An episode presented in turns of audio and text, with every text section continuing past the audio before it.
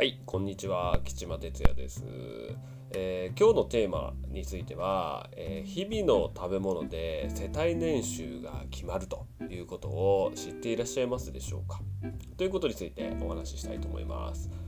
はい、えー例えばですね、えー一つ前の食事、えー例えばお昼ぐらいでしたら、まあ多分朝食とか、えー先ほど昼食食べたっていう方もいれば、えー夕飯食べた後に聞いてくださってる方もいらっしゃると思いますけれどもさっきですね食べた食事を少し振り返ってみていただきたいと思うんです。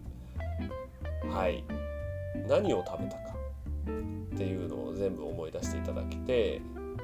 ちょっと自問自答してください。先ほどの食事で栄養価の高い食材をバランスよく食べられましたか？まあこれを自信持ってイエスと、えお答えできるあなたはま問題ないと思うんですけどやっぱりこれがちょっと不安だなとかいやないなとか、えー例えば買ってきた出来合いのもの食べちゃったなとかねやっぱそういうふうなことであるならばちょっと考えた方がいいかなっていうとこなんです。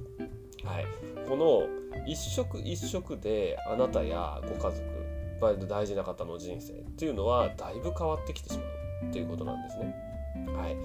あの食事ってですねこう1回ぐらいいいかなっていうところあるかもしれないんですけどただ1日1%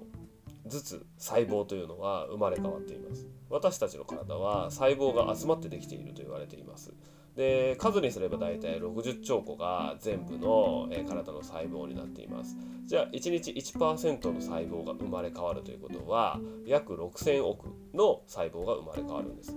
ですから3食食べていればその3食で6000億の細胞。じゃあ単純計算すれば1食で2000億の細胞に影響が出るわけです。で100日で1サイクルっていう風な形になりますので、まあ、そのくらいですね食事1食の食事っていうのはこの細胞の生まれ変わりに影響していくわけなんです。ですから体に良い食材を食べることによって、まあ、隅々にね体の隅々に必要な栄養素が行き渡ってくるわけなんですよ。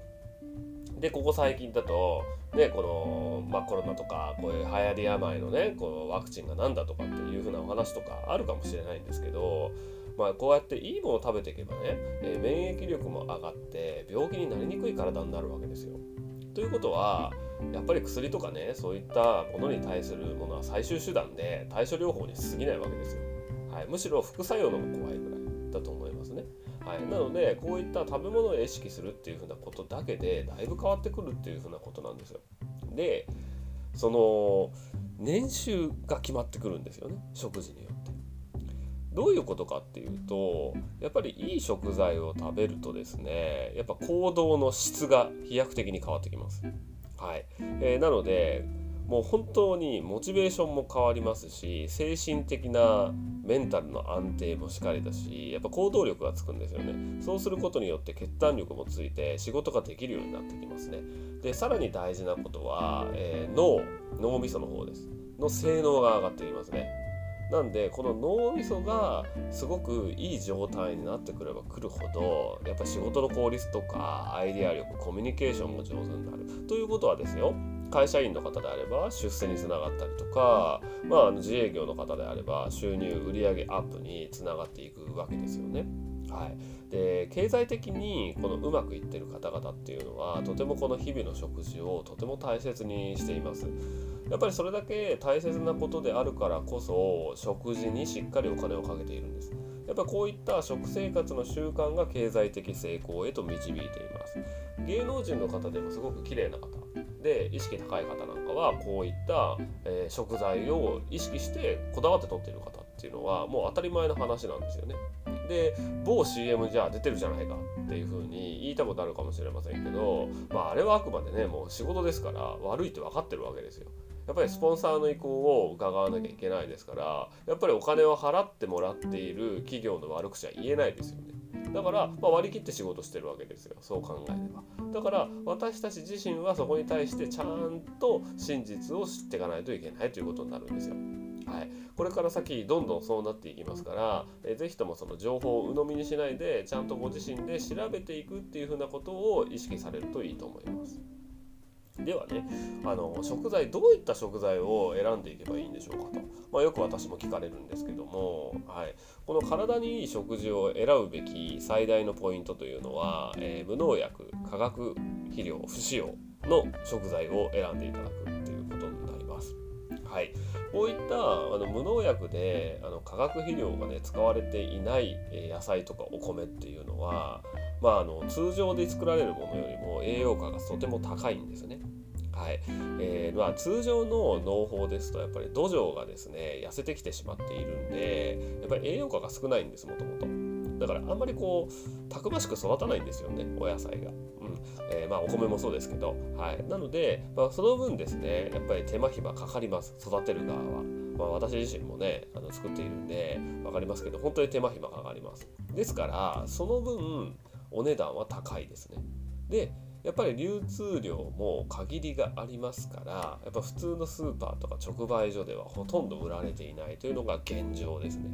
はい、じゃあどうするのとなるとやっぱりそういった自然食品のお店とか販売店ややっぱ直販に農家さんにお願いするっていう風な他はないですね残念なことに。はい、でやっぱり高価なんであのその分ねやっぱりこう費用負担が大きくなってくるんです。